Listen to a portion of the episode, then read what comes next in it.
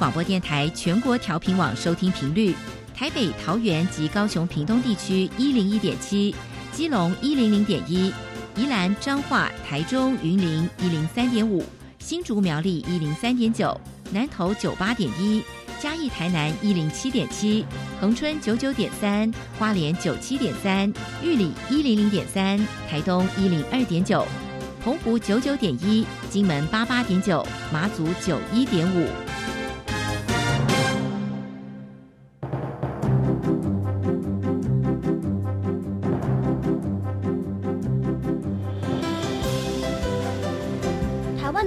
要怎么做，才能使孩子面对未来的社会呢？当我们期待学习者改变的同时，也期待教师的教学方法跟着改变，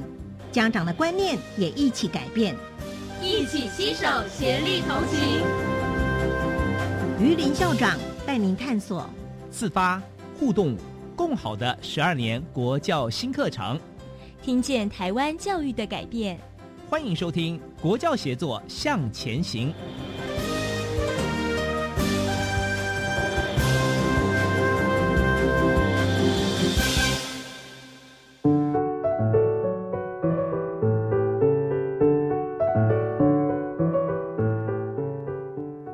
各位听众晚安，现在您所收听的是教育广播电台专为推动十二年国民教育新课纲所制作的系列节目《国教协作向前行》。这个节目在每个星期三晚上六点零五分播出。我是节目主持人于林。今天我要谈一个很有趣的呃问题，因为在新课纲推展过程中，我们有很多的校定必修课程。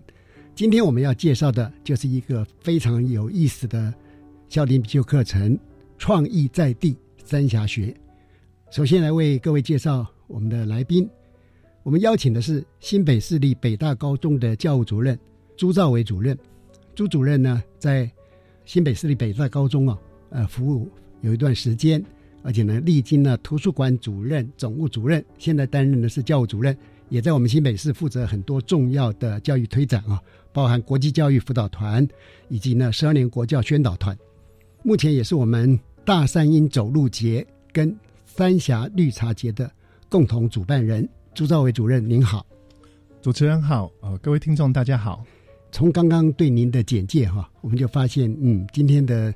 这个议题呢是非常有趣，而且非常有生命力的哈，好像少了很。少了很多的专有名词，多了很多我们的生活的体验啊！是是是。好，因为呃，我知道新北市立北大高中是一个很有特色的学校，但它是一个蛮新的学校，是不是？请主任呢先来介绍一下这所学校。好的，也跟各位朋友介绍哈，我们呃新北市立北大高中呢，其实今年才刚创校满十年哦。其实我们是一所很新的学校，然后我们常常跟大家说，我们学校的老师的平均年龄呢是新北市高中里面最年轻的。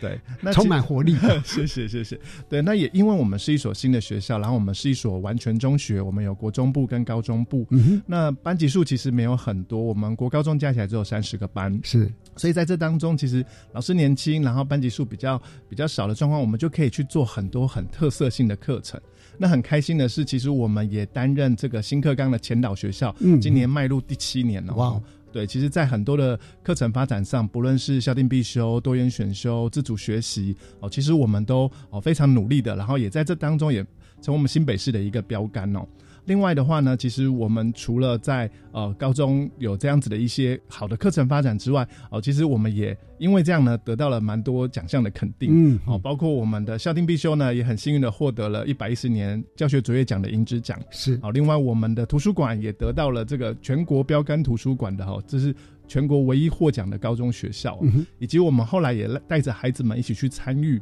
包括联发科、包括三星创意提案的这些比赛哦，也都获得很好的成绩哦。哦，所以其实学校虽然新，但是我们在这当中却是创意无限的。嗯，的确，这样听起来哈，贵校是一个小而美、小而精致，是是，而且呢是小但有影响力的学校。是是，呃，因为呃，你们能够介绍的特色课程非常多哈。是，以后有机会我们逐一来 请益哈。谢谢。那今天呢，我们就来谈。贵校的校定必修，尤其已经得过我们教育部的教学卓越银质奖哈，是相当不容易的一个奖项哈。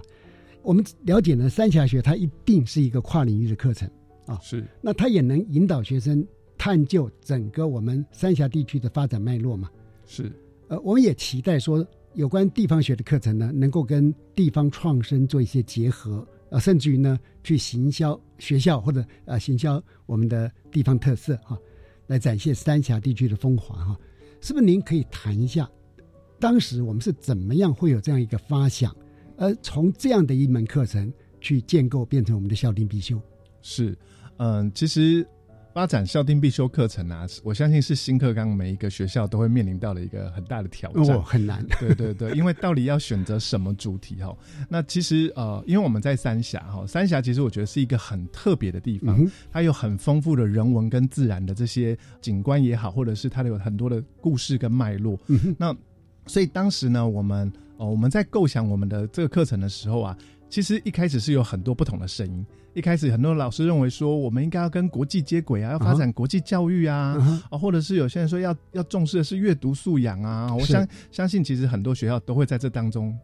一直在想说，到底哪一个才是适合我们学校。嗯，要面临一个选择哈。对，但是后来我们在讨论的过程当中啊，哦，当我们特别谈到有关于国际交流、国际议题的时候，其实我们就在反思一个问题：如果孩子不了解我们的在地，怎么样去跟国际友人进行分享跟介绍？嗯所以其实后来有这样子的一个想法之后，我们就慢慢的说服了各个领域的老师哦，就是唯有我们先扎根在地，我们有丰富的这些可以去国际交流、可以去国际分享的素材，那孩子才会更有自信心，孩子才能够更多的去跟这些国际友人交朋友，而且也可以让国际看见我们哦在地的一些美好哦。所以这也就变成是后来我们发展这个课程的一个这个很重要的一个目标。我们希望能够带着孩子哦，从食衣住行这各方面呢，能够去认识三峡的这些美好。我记得我们那时候呢，做了一件很有趣的事情，就是为了要凝聚大家的共识，我们就去爬了三峡很具有代表性的一座山，叫做鸳山。嗯哼，哦，然后我们就一群老师登上那个鸳山的秘境，然后去看到整个哦，俯瞰整个三峡这边的景致哦，大家都觉得哇，这个地方好漂亮。嗯那那时候呢，我就跟大家说，对啊，如果我们能够把这么漂亮的景致也带给学生，那不是一件很棒的事情吗？嗯啊，那这些老师就被我半哄半骗的方式，我们就一起开始了这个课程的发展。对，其实贵校选择三峡学哈，我觉得它刚刚好可以整合所谓我们常常讲的一句话了，就是国际在地化，在地能国际化。比方我们的孩子在跟国际的友人或学校在聊的时候，我们要谈什么东西？嗯，如果说我们有自己对在地的理解，而且特色，而且非常深刻，那个才能够打动我们的国际友人。是是，也让他知道哦，我们是有文化的哈，否则的话完全是变成单向去听别人的，那其实不是国际教育的一个目标了哈。是真的真的。好的，呃，因为三峡学啊，侠客之道，嗯，这个侠很有意思哈，呃，待会儿您可以解释。那么在这个校定必修里边，他一定会让孩子有很多的体验哈，而且可能不是只有学校自己做嘛，甚至会跟一些啊其他的单位啦或者组织啊来公司协力。那我们期待的校币就是说，它能够打破知识的框架，它不再受到定型的知识的领域的划分或者局限。同时，对学习来讲呢，它也能够重新诠释学习的不同的样貌了哈。那呃，是不是可请您刚刚讲你们整合出来大家意见了嘛？群策群力嘛？那么课程的内容啊，教材的内容，那么以及你们推展的策略啦、呃方向呢等等，是不是也请呃主任来做一点说明？好的，嗯，其实呃，我们在发展这个课程的时候，第一个我们就会先回顾到我们的学生图像，因为我们学生图像有四个重点，我们希望学生能够有自主学习的能力，嗯我们希望学生有这个群体关怀的能力，也能够有国际参与的能是力，啊，再来有思辨表达的能力。嗯所以呃，当我们根植于学生的这四个很重要的图像当中，我们就去思考我们的课程要怎么样能够用以终为始的方式，让孩子能够。透过这个课程，就能够逐渐培养这些能力啊、嗯那所以后来呢，我们在构思的过程当中，我们觉得其实第一个，我们带着孩子们去认识在地，去更多的去探索，而且在这个探索的过程当中，我们不是用那种传统的就是导览介绍的方式，我们会希望是能够让孩子们有一点算是自发性的哈，或者是游戏性的去做啊，类似像实境闯关呐，或者是啊这个实境解谜的概念哦。那他们在那当中更多去发现。在地的一些故事啊，或是一些脉络，然后会让他们这些东西更深刻的留在他们的印象里面。嗯，好，那这个部分其实我们就希望是能够，就像刚刚我们讲的，结合自主学习这个概念，就是我们提供学生一个音架，然后学生在这当中更多去探索、去学习。那有了初步的这些认识跟了解之后，接下来我们就希望把我们的重点放在三峡非常著名的两大产业。一个就是三峡的茶，一个就是三峡的蓝染。嗯，那讲到茶，可能很多朋友都都对三峡有茶呢，会画上一个问号，因为我们通常想到台湾的茶，都会想到是我们阿里山的这个好茶啦，或者是高山茶啦，或是乌龙茶，好像比较不知道三峡有茶。那这个其实也是当我们在进行这个课程设计的时候，我们发现到，真的三峡其实很早就有这个茶产业的发展哦。我们其实看到一些资料里面。早在乾隆二十八年（一七六三年）的时候，那个时候三峡的茶就已经开始种植了。是，那可是这一段历史往往没有人知道，而且其实哇，那太可惜了。对，到日治时期，其实三峡曾经是我们整个台湾在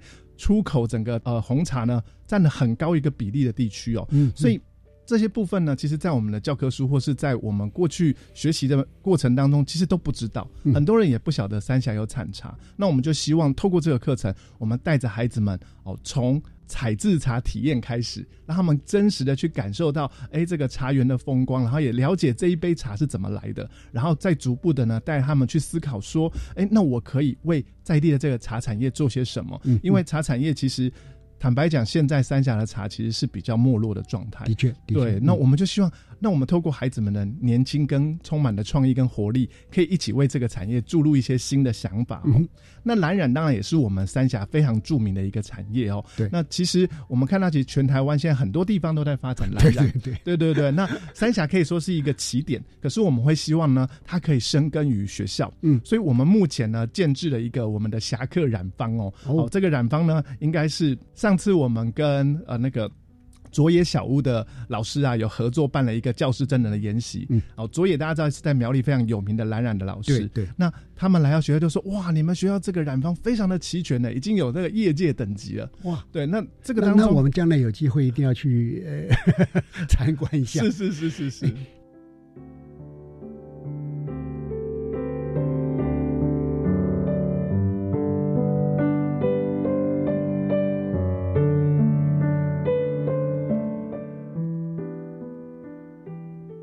其实刚刚这样听哈，呃，我对你们学校的校定必修啊，会更好奇，是也更尊重哦。为什么？因为我们校定必修其实它就是真正凸显这一个学校它办学的特色。是，但是很多学校的校必课程呢，往往呢是从比较简易的方法去着手啊，老师会开什么课，我们就来开。可是贵校的这个校必呢，已经去指涉到你们从学校愿景所发展出来的学生图像。是。这样的校定必修才是真的符合我们新课纲的精神。更重要的是，能够凸显贵校办学的特色嘛。是是。而且听起来哈，你们气魄还蛮大的哈。就是说，因为一定是万丈高楼平地起嘛。像刚谈到茶，我就觉得说，也许这是一个起步哦。说不定将来三峡的茶会变成一个非常重要的品牌哦。嗯，我我我听起来好像你们有这个企图啊。是是是，的确，就像主持人讲的，因为我们很期待的是能够一起来为这个产业做些什么。因为我们觉得课程啊，其实如果只是停留在教室里面的学习，很可惜。对，特别是校定必修，它是一个可以跨出教室，嗯、然后可以让孩子们更实际去参与在地的一个机会。对对，所以我们其实就透过这样的课程，其实也跟主持人报告，像我们。茶的课程其实非常的丰富哦。我们从一开始，我们知道孩子们都喜欢喝手摇饮嘛，是。那我们就带着他们去思考手摇饮背后有什么秘密哈。哦，其实手摇饮里面可能会有糖分过多啦，可能有它的茶叶的呃农药超标啦等等各种问题。然后我们再让孩子们引导过来，就说：那你有没有尝试轻饮这些茶？就开始直接去冲泡这些茶叶来喝看看。那学生就会思考说：哎。我没有试过，我可以试试看。那接下来我们又结合了现在茶改厂哦都在推广这个茶叶感官品评的训练，是。我们带着孩子哦用专业的那个茶叶评鉴杯来泡，然后甚至我们还结合了科学实验，我们让学生呢针对茶叶的克数、针对茶叶泡的温度还有水量呢，去进行呢这个实验，然后最后他们会得出一个好茶公式。嗯，好，然后我们再用这个好茶公式去检视，哎，现在坊间提供的一些这个冲泡的建议，哎，其实很准确。嗯那我们还很好奇问学生，你们是不是有参考这个网络上资料？他说没有，老师，这是我们自己做了三十次、五十次的经验，然后得出来的。那里面学生就很好玩，是他们就是三四个人一组，然后大家都觉得这样子的泡法好喝，他们就会记录下来。这个哈，我真的，呃，您要回去转告这些孩子们哈，呃，我们对他们非常非常的欣赏。为什么哈？是因为你到网络上去搜寻人家研究的结果是很容易的，是，但是到底这个结果是真的假的？呃网络上面充斥了假的讯息嘛。嗯，是。可是孩子们他们亲自按照不同的比例去配、去测，然后来品，不只是把茶这件事情搞清楚喽，是是这样的一种科学的精神、科学的态度跟主动探索的这样的一个能力哈。哇，这个对孩子来讲，他的收获太大了，不只是茶的问题哦，是是，他也可能将来去研究酒啊，或者研究香水，哇，那个是呃都是诶高单价 的。对对对，我们那时候也鼓励孩子啊，我们说茶酒咖啡其实是现在很重要的三个饮料嘛。嗯那其实酒跟咖啡都有很完整的一个品评的体系，是唯独茶其实还没有一个很明确的。那所以我们就鼓励孩子，哎，也许你在这当中，因为你年轻，你的感官敏锐度更高，那你可以在这当中更多的去做一些记录跟了解。嗯也许你将来就是这个茶品评的这个品茶师，对对对，啊专业的，而且甚至也跟您分享，我们那时候在喝茶之前，我们还要教学生品水，嗯，我们要先喝哦，这个太重要。不同的水，其实会有细微的一些变化。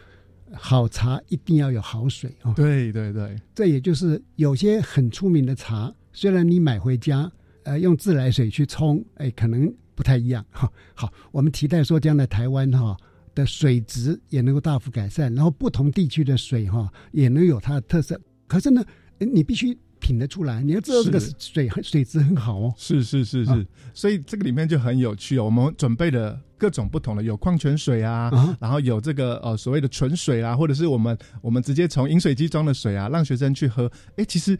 敏锐的孩子真的喝得出来那差别。他说：“老师，这个喝起来甜甜的，嗯这个喝起来有一点涩涩的，等等的。”我就觉得，哎，学生真的是很可以去开发。对，尤其哈变成受某些西化饮食的影响啊，是很可能我们把孩子本来非常棒的味觉、嗅觉这种天赋具有的很棒的能力哈，是把它掩盖掉了。是啊、希望说贵校这样的带领孩子哈，他们能够再回到大自然，这才是真正的所谓的环保了，或者跟 SDGs 结合了，而不是不是一种由上而下的一种灌输，说哦环保很重要，呃水很重要，健康很重要哈。是是是他真的是从探索跟体验当中去领略这个东西了。对，真的。那另外，我们也带孩子们去做茶席的设计。嗯好，其实呃我们知道泡茶除了用平鉴杯的泡法，其实也可以是摆的优雅的茶席，然后也可以去对呃去向参与的这个茶客们去诉说自己想要传达的理念嘛。嗯，那我们最后还会办一个茶会，让学生自己扮演那个茶人呢，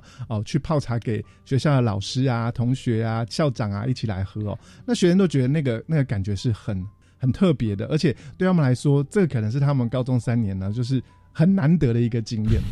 好好的，这个三峡学哈，是它对我们的师生来讲，绝对都是全新的体验了哈。是是是哎，，其实这也是蛮有挑战度的了哈。嗯，那我想请教一下，就是说，因为刚刚讲的这个整个课程开展呢范畴非常大了，是那老师们他们一定势必要使用到一些内外部资源呐、嗯还有，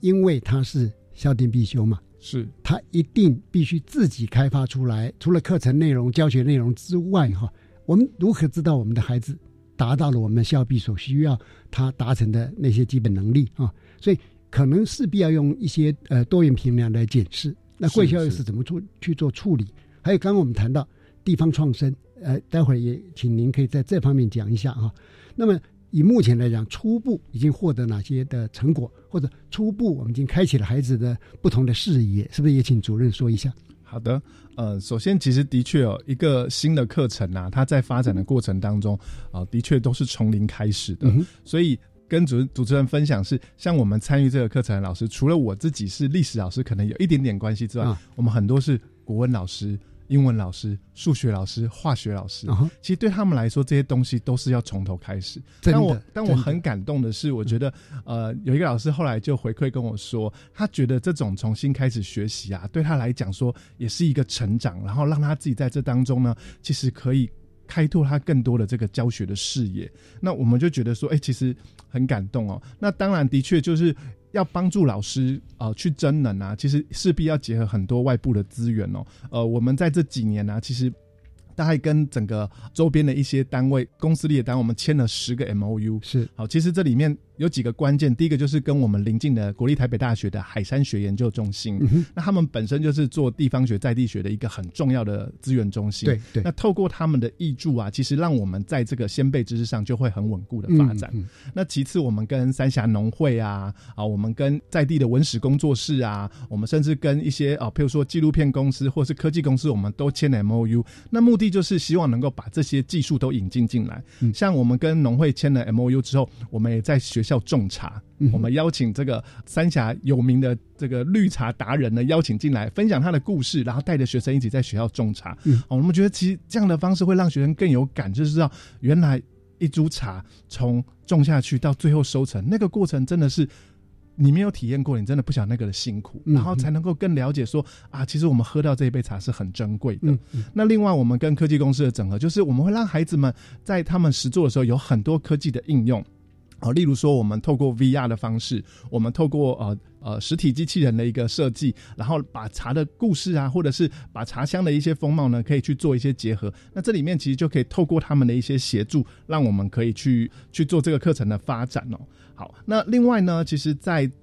多元评量的部分呢，其实的确，因为我们这个课程没有制定的教材啊，也没有这个纸笔测验，所以它其实很多都是透过学生的实作评量的方式。对对如果以茶的课程的话，我们会让学生去做文创设计。是啊，因为刚刚也跟主持人分享到，我们希望孩子们能够更多的去帮助在地的茶产业嘛，所以学生呢，他们做了过了很多，包括有茶包袋的文创设计啊，茶海报啊，哦，或者是一些像茶微电影的拍摄啊，好、像我们最近在规划就是茶游程的设计。是，好，那这些呢，其实我们后来还连接了一个部分，就是我们邀请业者进来评分。嗯，其实这样子会更贴近他们的需求。嗯那呃，像今天有带到现场来给呃主持人看的，我们学生设计的第一款的这个茶包袋，其实就是后来经过这个茶行老板选了之后，然后就把它做成实际的商品。也就是说商品化了。对，而且这个商品卖的很好。嗯，老板跟我们说，我们那时候只做了五千包，啊然后我们就跟他分一半，一半是留给学校当做送给贵宾的，一半就是他拿去做商业销售。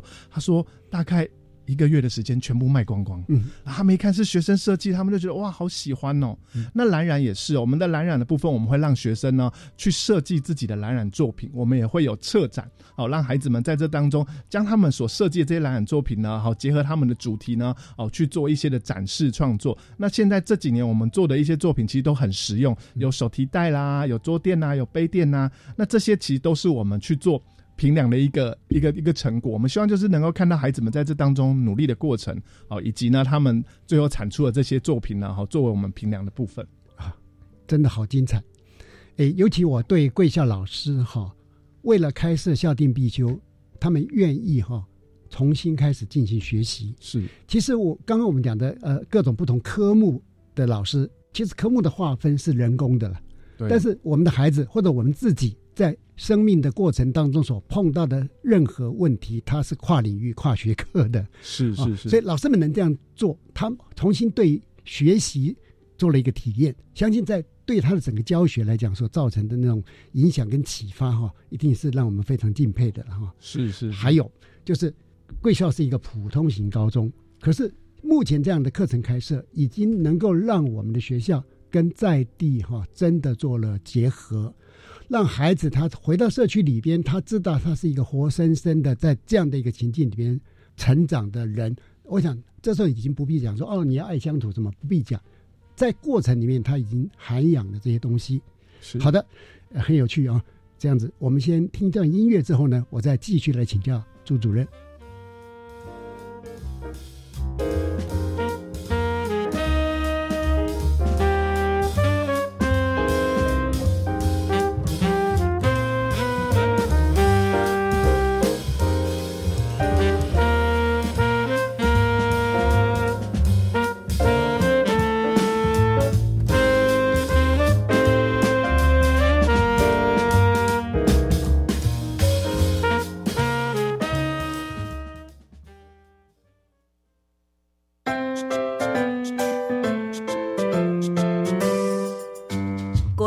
广播电台儿童双语广播营开始报名喽！有双语口说练习、广播录音体验等丰富的课程内容。即日起至七月二十号报名截止，欢迎暑假后升国小五六年级的同学，可以到教育广播电台的官方网站或粉丝专业点击链接看更多详情哦。好心动哦！体验旅宿业职场还有奖励金哎！对，利用暑假六月十五号到九月十五号，在旅宿业职场体验一个月以上，就可以申请奖励金，最高每个月九千元。大专校院本国学生或侨外生都可以参加。现在可以投履历吗？六月九号起开放投递履历，应征相关职缺。现在就上教育部青年署职场体验网查询。以上广告是由教育部提供。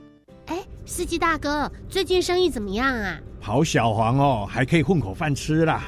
哎呦，前面有车祸，我们等一下哦。啊，没关系，不过路口真的要小心。对呀，汽机车驾驶行经路口的时候，一定要减速，并且停让行人，才不会吃罚单，也不会冲撞行人而后悔终身。没错，路口交通别急躁，停让行人最上道。小姐，你内行的哦。以上广告由行政院提供。大家好，我们是台湾弦乐团，我们都在教育广播电台。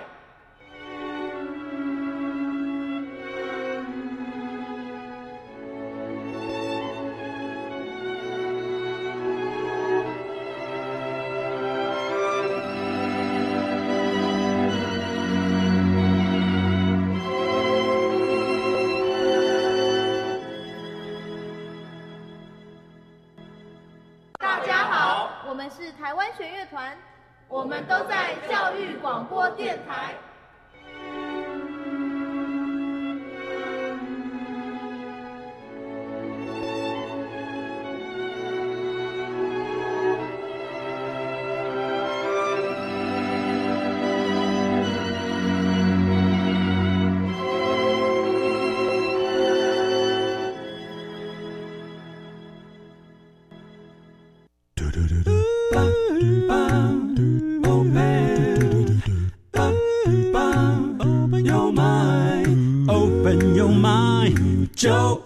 教育电台嘟嘟嘟嘟。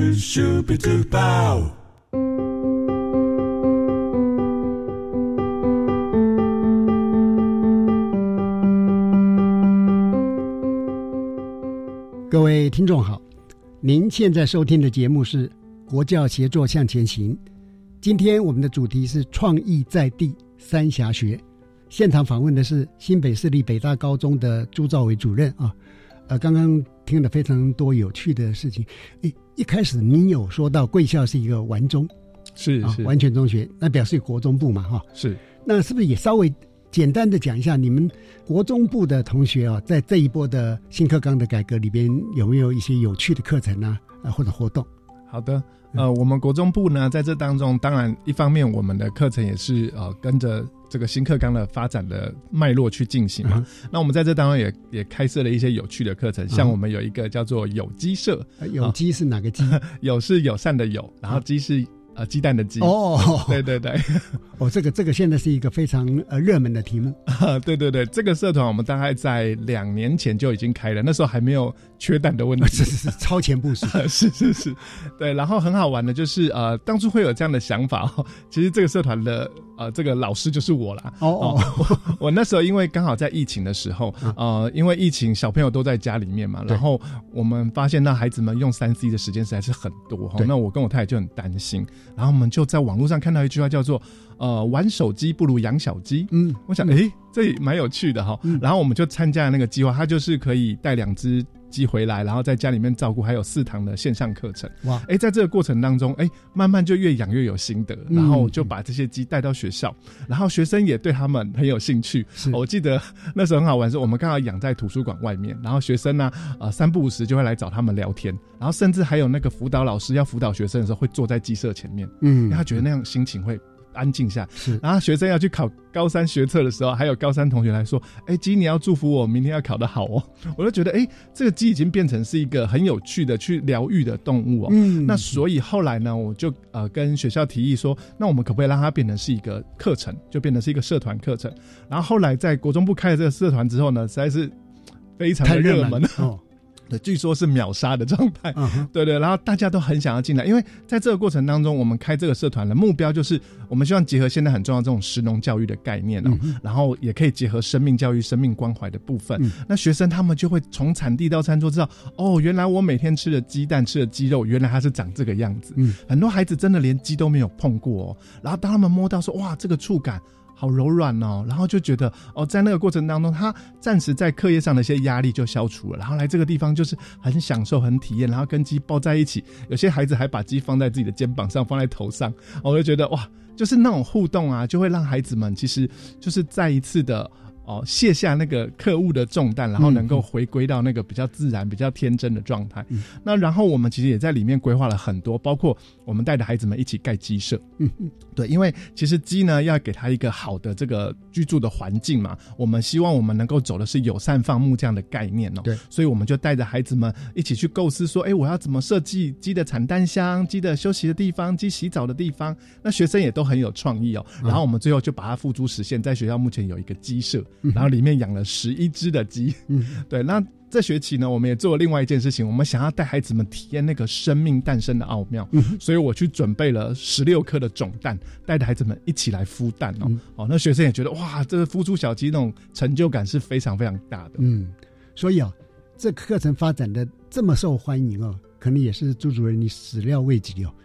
是，但但是这给我们老师们或学校一个启发了，就是。我们要尽其可能的去提供各种机会，对。也许我们开设了五门课程，但是如果有一门课程像这个课获得这么好的回响，其实呢，它就很值得啊，真的啊。好，呃，因为刚刚我们谈到国中部啊，我现在拉回来的，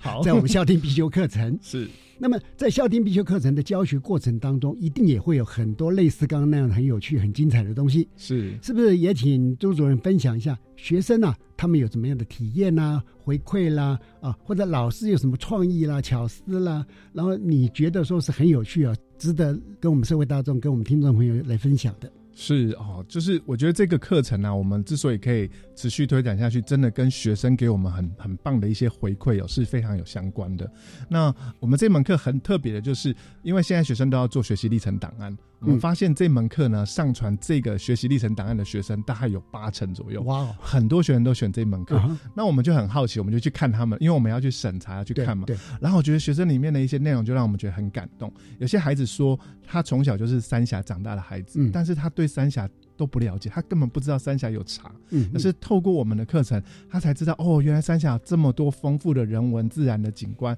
然后他也觉得他可以为。这一块他生长的土地做一些事情，他觉得很有意义，很有价值。对，那也有孩子跟我们分享是说，哦，在这当中。因为他参与了这个课程，然后他开始想要更多去探索跟三峡有关的主题。像我们有些孩子们，他后来就去写小论文呐，他后来就去做一些专题报告的研究，也都是跟三峡有关的。我们也觉得很棒。那另外还有同学很好玩的是，因为他做了蓝染的这些作品呢，他就决定说将来要走服装设计。哇，哦对，或者是做这个呃设计方面的这些科系哦，然后。这些他在课堂当中的成品呢，也成为是他去展现他自己学习成果很重要的一个部分哦。对，所以我们就会觉得说，哎，其实学生在这当中，他们是会被引发更多的对于在地这一块土地的一些好奇心啊，或是哦，他们未来想要更多去贴近这块土地的一些做法。那另外我还看到一个很有趣的是，呃，有一次我们在办国际交流，我们那时候是跟丹麦交流，然后那个班级的同学他们就要去介绍学校的特色。那我们都没有事先跟他们 say 好哦，然后我们去看他们报告的时候，他们就特别讲我们三峡学这个课程。哎，他说这是我们学校独一无二而且非常特别的课程。嗯，这些外国朋友如果有机会来，一定要一起来体验。那我们就会觉得很欣慰哦，就是看到孩子们他们其实很肯定，而且认为说这个是学校的特色，我们就觉得哇。很欣慰，我们花了这么多时间的努力啊，孩子们都给我们这样的回馈。那另外，最近我也接到一个毕业生的回馈哦，他毕业之后呢，就是在学校刚好学校也安排了一个茶体验的课程，对，然后呢，他就跟我说，老师，他们泡的是三峡的碧螺春绿茶。我说，哦，那你赶快跟他分享一下你的专长啊。他就说，对啊，我就跟他侃侃而谈，我们三峡碧螺春是怎么做的，是什么茶树品种。那个老师都吓吓到了，想说，哎，你大学生怎么会知道这些东西？结果他就很骄傲的说，因为我高中就学过了。嗯对，所以我们就觉得很很开心的是说，在这个教学的过程当中啊，就是慢慢的有这些小的火花，也让我们老师觉得我们选择这样的方向是对的，那我们愿意继续的努力下去，这样子。所以哈，我个人一直把校定必修看成它有几个特色了哈。是第一个，这是代表这一所学校他们办学的特色。是第二个，我认为。这个课能不能开得好？它呈现的是学校老师整体专业能力的展现。讲白一点了，就是你要开出好的校定必修，一定是全校老师的专业水平、服务热忱、为孩子去付出的精神是够的，他才看得出来啊。所以贵校做到了哈。谢谢谢谢。还有第三个很高的层次，所有的高中学校、所有的高中老师、家长、孩子们都一直强调说：哦，我们希望说。升学的水平能够更高，我们升学的绩效能够更好。我个人常常把校定必修看成是学校的一个品牌效应。是，假如像贵校的刚刚所谈的这样子，孩子们用很多的在他的学习历程档案里边去呈现，时间久了之后，很多的大学，特别是好的学系、好的这个学校呢，他对这边去认知到我们北大高中。这一所学校它的独特性，它形成了品牌效应之后，比我们在里面说哦，夜自习多留个十分钟啊，我考试多考他一百次，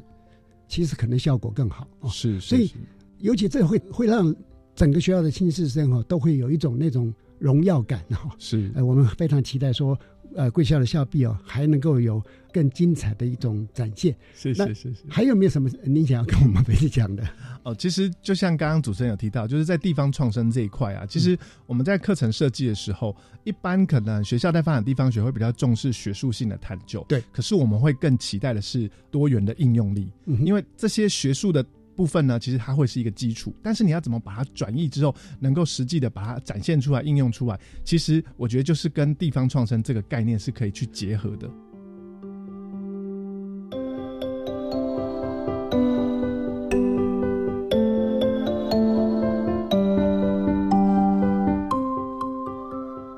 那我们其实从二零二一年那个时候开始，我们就在思考说，我们怎么样一起来为三峡的茶产业努力。所以后来我们跟着台北大学，我们跟着三峡农会，跟着社区的好伙伴，还有学校的老师师生，我们一起就是办了三峡绿茶季这个活动。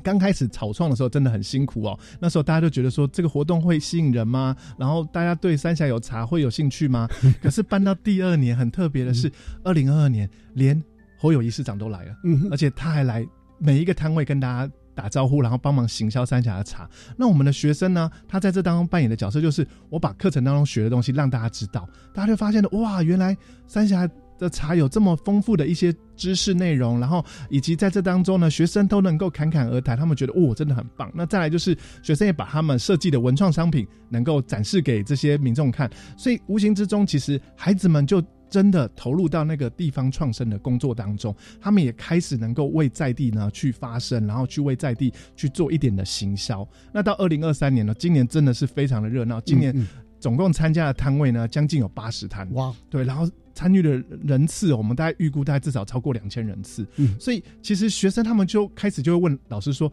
老师什么时候要办三峡绿茶季？我们可以去当志工嘛？”对。那今年我们还做了一个有趣的结合，就是我们呢在那边摆了一个鸡蛋糕摊。嗯，我们把我们国中的鸡蛋结合三峡的绿茶，然后做成了绿茶跟红茶口味的鸡蛋糕。哇，那个大排长龙，两个小时全部卖光光。哇！主办单位就跟我们说：“哇，你们明天明年要不要继续再来摆？哈，这个其实是一个非常热门。”那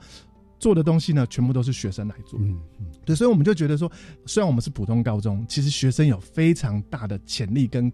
可能性。只要我们给他舞台，他其实在这当中就可以去啊展现非常多的创意跟活力。嗯，呃，刚刚您的呃这个分享当中有一个是让我印象很深刻，我也要向所有我们的老师跟高中来做呼吁啊。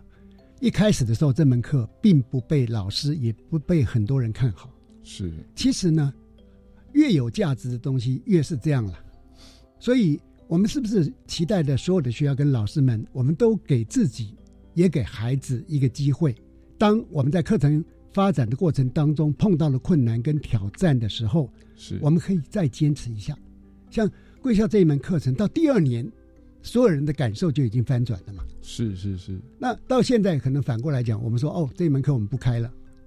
我 我猜主任你会碰到很大的压力 啊啊啊，跟抗议啊，是，所以我们的教育伙伴哈，对于孩子的未来，或者是对课程发展的未来，我们要有一点信心呐啊，是我们愿意再给一点时间，我们再多挹注一点心血，看看会不会说产生一种新的改变啊？是是是。好，我们现在已经谈到老师，其实老师是我们这一波课程改革最重要的关键人物嘛。是。那贵校这个校定必修的社群哈。的状况是怎么样？你是不是也能为我们说明一下？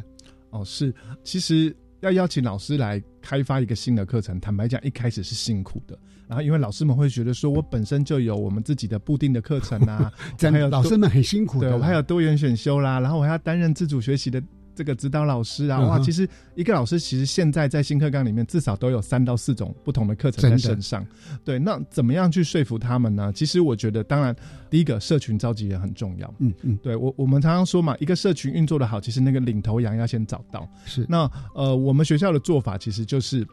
我就是社群召集人哦，辛苦了。然后那时候因为刚好我在图书馆担任图书馆主任，哦对，然后我们就觉得，哎，图书馆其实是一个蛮软性，可以邀请老师聚集的一个地方。因为教务处如果出去，老师就觉得哦。第一个可能想说，我不要，有有任务要派给我。可是图书馆，我们都邀请他们来，来，我们一起来研究看看，我们一起来讨论看看。那大家觉得来到图书馆呢，好像没有那么大压力。好，然后于是我们就一个、两个、三个，然后慢慢的就是各个领域都有老师进来。那进来之后呢，其实的确老师们都会有不同的想法跟意见，而且特别是高中老师，其实是有他很专业自主相当的专业。对对对，所以有的时候他会有他的坚持，或是他有一些跟我们意见不合的地方。呃，当碰到。呃，老师们彼此之间，或者老师们跟您这个社群的领头羊意见有不同的时候，你们是怎么处理？是对这个，其实就是一个我觉得是一个很重要的智慧哈，就是第一个，身为。这个领头羊呢，我们就是要去倾听每一个老师的想法，嗯，然后我们尽量在意中求同，是。再来就是我们不断的提醒老师，我们做这件事情的初衷是什么？嗯哼，我觉得老师其实都还是有那个教育初心的，是是。当我们回到那个教育初心，说啊，我们当初做这件事情不是就是为了帮助孩子，让他们能够在经过三年有一个符合我们学生图像的一个。啊，塑造嘛，那老师们就想，对哈，那如果是这样的话，那或许我可以不要那么坚持，或是我可以在这当中去做一些的妥协跟让步。对对。那当然，其实也有一些老师会离开。好，我觉得其实这很正常，很正常。我一开始其实会觉得会有挫折感，对。但是后来我觉得，当一年两年留下来老师，那就会是你非常坚强的伙伴，是他们会是不离不弃的。对对，然后。接下来就是我们帮助老师，给他们大量的真人的机会，不论是邀请外部的讲师，不论是刚刚我们分享，不论是茶啦或是蓝染，这些都是我们老师亲自去参与。我们甚至上山去采大金啊，采回来自己建缸，哇，这些全部都是我们自己先实做，我们才能够教给学生，告诉他们说这里面的一些难处嘛。那还有一个关键就是我们要让老师没有后顾之忧，所以。我们在处理的部分，第一个课务一定要帮老师处理好，尽量让老师的课程呢是可以呃连贯的，然后或者是他可以好比较完整去发展的。第二个就是呢，我们要提供充足的经费，所以其实这几年呢，我们积极写了很多的专案计划去支应这个课程，目的就是让老师你在发展课程当中，你不用担心，我们行政这一端呢会全力的支持你，那你就是把课程上好，让学生在这当中有收获。是，那其实这几年下来，我觉得。虽然我们这些开课的老师，他的客户压力是很大，真的，真的。可是其实呢，在这当中，他们却是甘之如饴，愿意继续投入的。是，呃，我们听了真的非常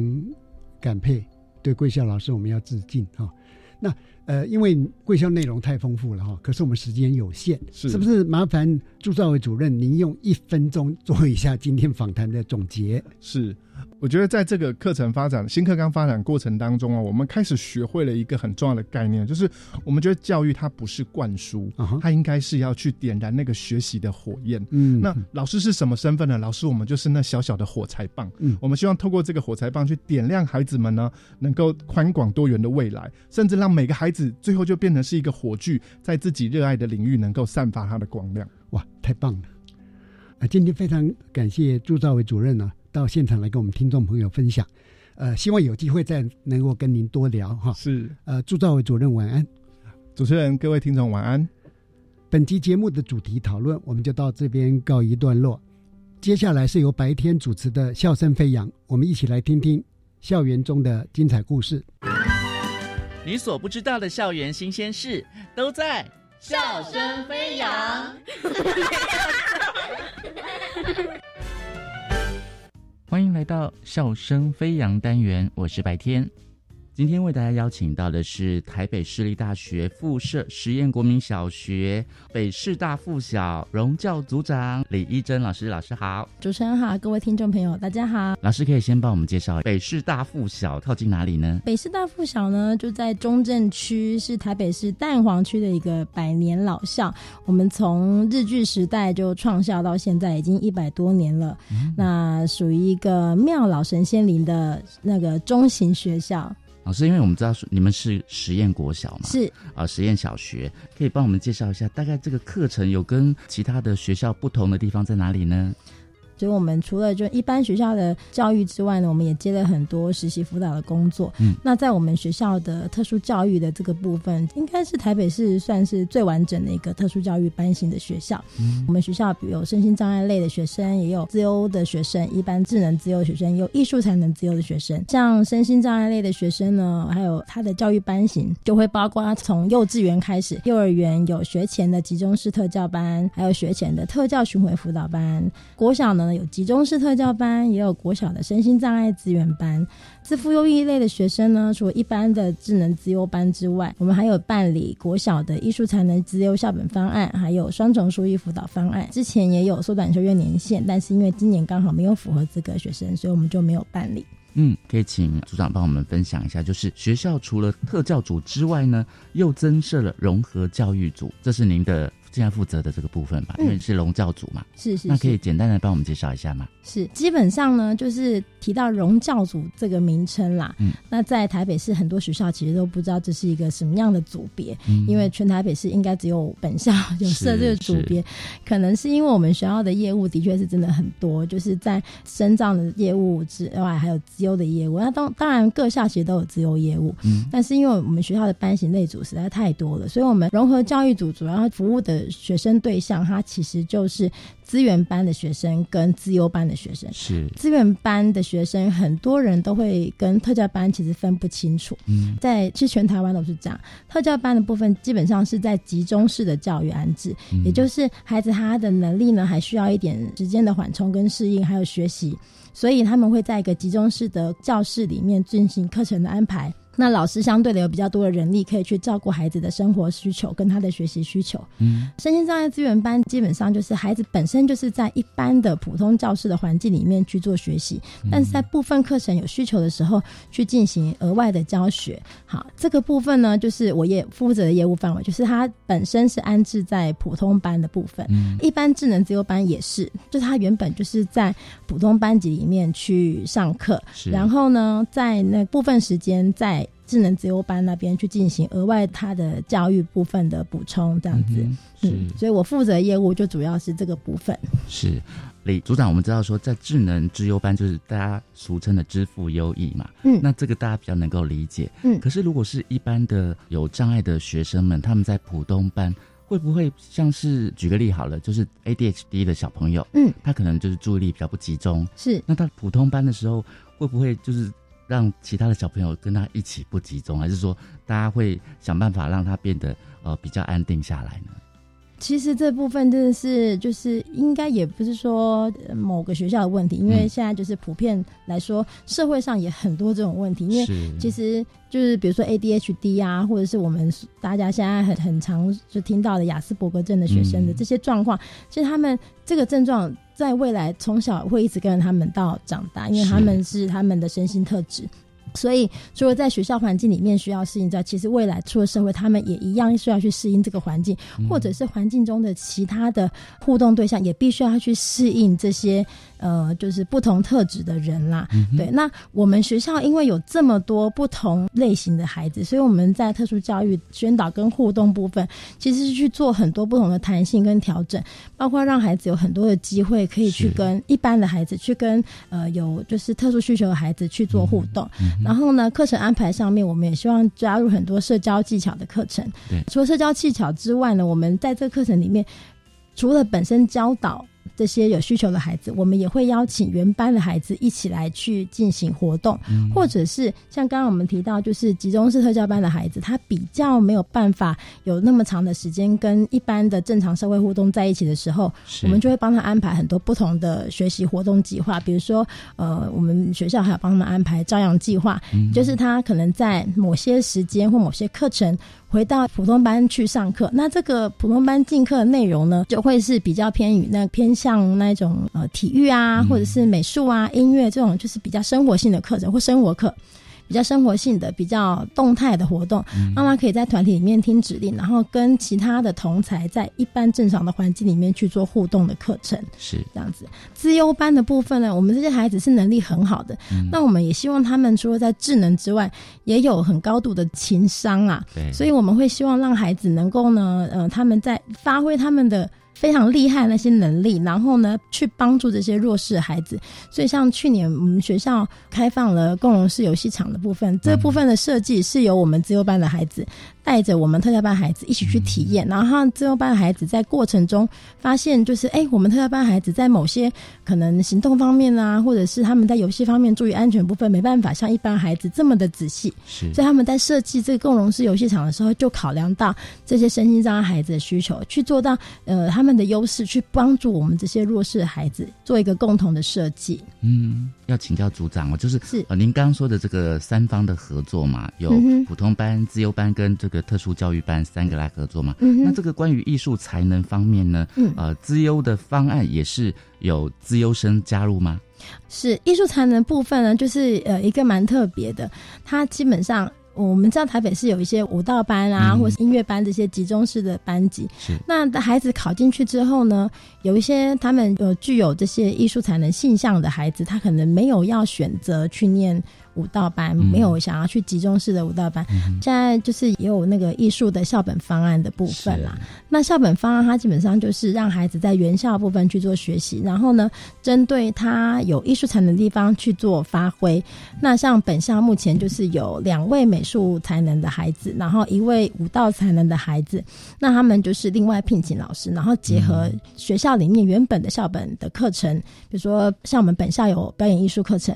那我们就跟表演艺术课程去做结合，让舞蹈的孩子可以有一个。展演的空间跟时间这样子，那美术的部分呢，就是在学校里面也是配合我们学校的原本的美术课程去做进行，然后呢安排学生在最后期末的时候，像最近母亲节，我们有全校的共同艺术季活动，就让美术才能的孩子还有舞蹈才能的孩子。可以跟着全校的这个艺术季活动一起去做展演，嗯，对，就是把他们本身的艺术才能可以拓展到全校，是，对，就是渲染这个艺术的风气跟想法。没错，哇，听起来真的是很特别，因为从国小居然可以为了两个有艺术才能的孩子，就为他们做一些这个艺术展演的活动来提供，哦，学校真的是花很大的心力哦。那最后，请李一珍组长来帮我们总结一下，就是北师大附小，就是未来有什么样的期许呢？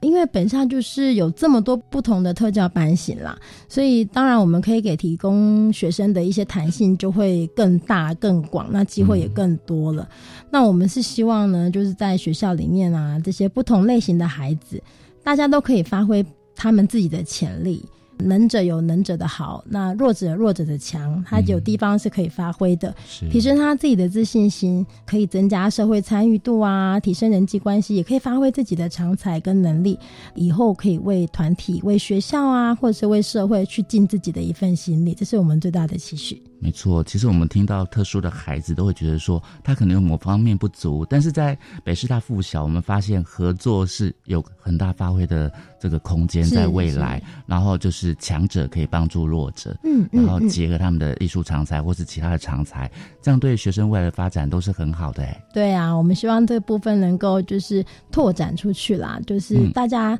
未来都是这社会上一份子，我们希望就是可以互相帮忙，然后彼此合作，不要有歧见，减少那个差米在。是，谢谢我们台北市立大学附设实验国民小学的李一珍组长跟我们的分享哦，谢谢你，谢谢主持人，谢谢，拜拜，拜拜。我是白天，笑声飞扬，下次再会喽。